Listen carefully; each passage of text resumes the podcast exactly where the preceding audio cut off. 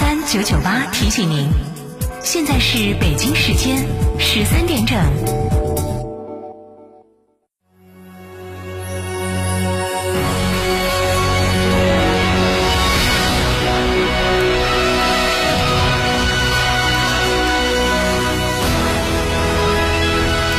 成都的声音，FM 九九点八，成都人民广播电台。新闻广播。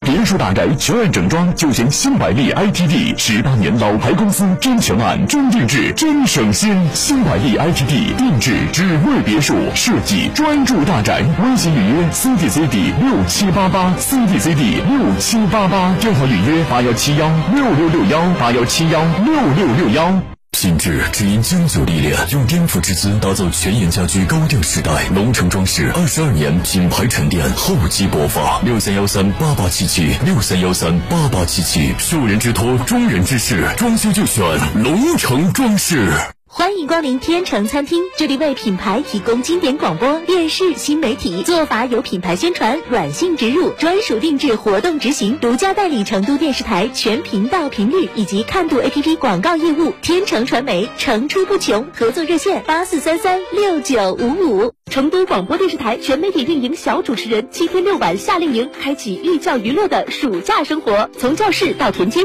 从城市到乡村，田园劳动课加广播电视主持人专业培训。体验自然与劳动之美，学习专业的主持技巧，玩的有意义，学的有兴趣。详询六二幺二五幺七二，早鸟价更惊喜。国民神车哈弗 H 六全面进阶，哈弗 H 六国潮版基于第二代哈弗 H 六打造，安全配置动力全面升级，发动机变速箱终身质保。详询六三个五九三九三六三个五九三九三，买哈弗到家常。少年强则国强，少年强中国强，复兴中华重任在肩。新时代的青年需要豪情和担当，更需要强健的体魄来实现梦想。让我们共同铸就免疫屏障，抵御病毒，强我中华。大疫苗筑屏障。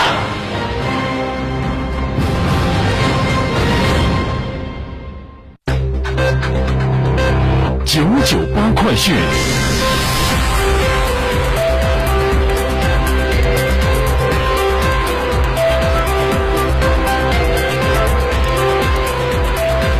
各位听众，大家下午好！北京时间的十三点零三分，欢迎您收听九九八快讯，我是浩明，为您播报新闻。全市用人单位和参保人员要注意，二零二二年的六月八号的九点钟开始，也就是今天上午的九点起，成都市全面恢复社会保险业务线上线下办理。全省社会保险信息系统上线初期，可能因为短暂业务办理高峰出现短期之内办事窗口等待时间较长、咨询电话难以及时应答等情况。为了避免给大家工作生活带来不便，我们倡议广大用人单位和参保人员。不急事项延后办，紧急事项网上办，合理选择时间错峰办理业务，避免出现拥堵。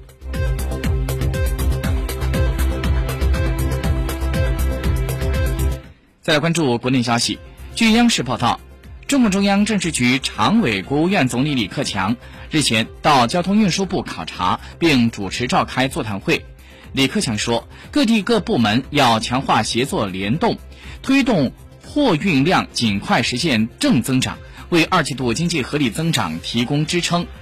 坚持适度超前，加强交通基础设施和现代物流体系建设，抓紧梳理开工一批项目，优化审批，加大长期低息贷款支持，深化放管服改革，优化营商环境，培育壮大物流市场主体，建设统一开放的交通货运市场体系，降低全社会的物流成本。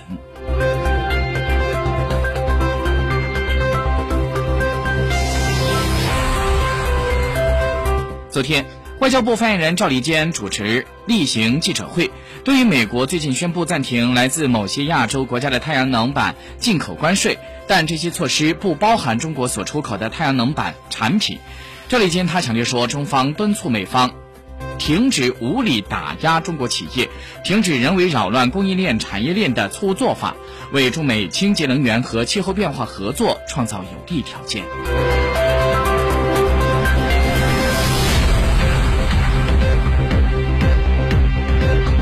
今天上午，教育部教育考试院发布了情况通报。六月七号下午，高考数学科目考试结束后，有网民发布了数学全国乙卷、全国新高考一卷部分试卷的图片，疑似泄露试题。教育部教育考试院高度重视，第一时间向公安机关报案。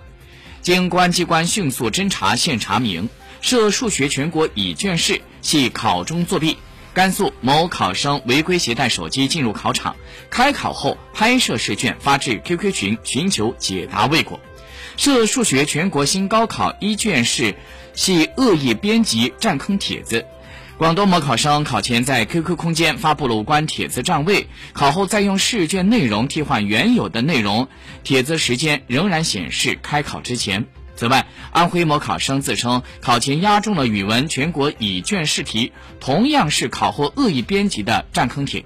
以上情况均不存在考前泄题。对所涉的考点，相关的地方教育考试机构已经撤换了监考人员，加强监考力量，并且将会按照国家教育考试违规处理办法等规定，对违规的考生和失职失责人员严肃处理。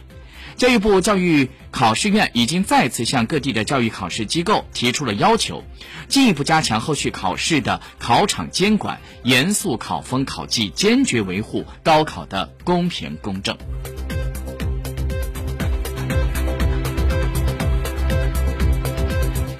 再来看一下上海的情况。上海市人社局在近日出台了关于助力复工复产实施人才特殊支持举措的通知，明确针对毕业于世界排名前五十名院校的留学回国人员，取消社保缴费基数和缴费时间要求，全职来上海市工作之后就可以直接落户。毕业于世界排名五十一到一百名院校的全职来上海工作并缴纳社保满六个月之后，可以申办落户。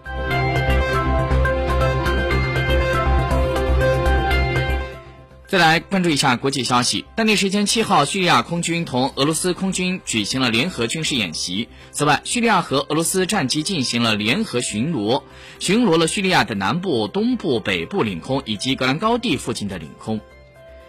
土耳其的国防部的部长阿卡尔在七号表示，土方正在与包括俄乌在内的各方就开辟粮食运输通道进行密切磋商，并且取得了积极的进展。据法新社消息，当地时间七号，世界银行宣布向乌克兰追加十四点九亿美金的援助，这使得这个计划援助总额超过了四十亿美元。据报道，这笔资金将会用于支付政府和社会工作者的工资。据中新社消息。世界银行当地时间七号发布最新一期全球经济展望报告，当中大幅下调了二零二二年全球经济增长预期至百分之二点九。报告说，受到新冠疫情、俄乌冲突的影响，全球经济正在进入到增长乏力、通胀高企时期。世界银行预计，全球经济增长将从二零二一年的百分之五点七下降到二零二二年的百分之二点九，远远低于今年一月份预计的百分之四点一。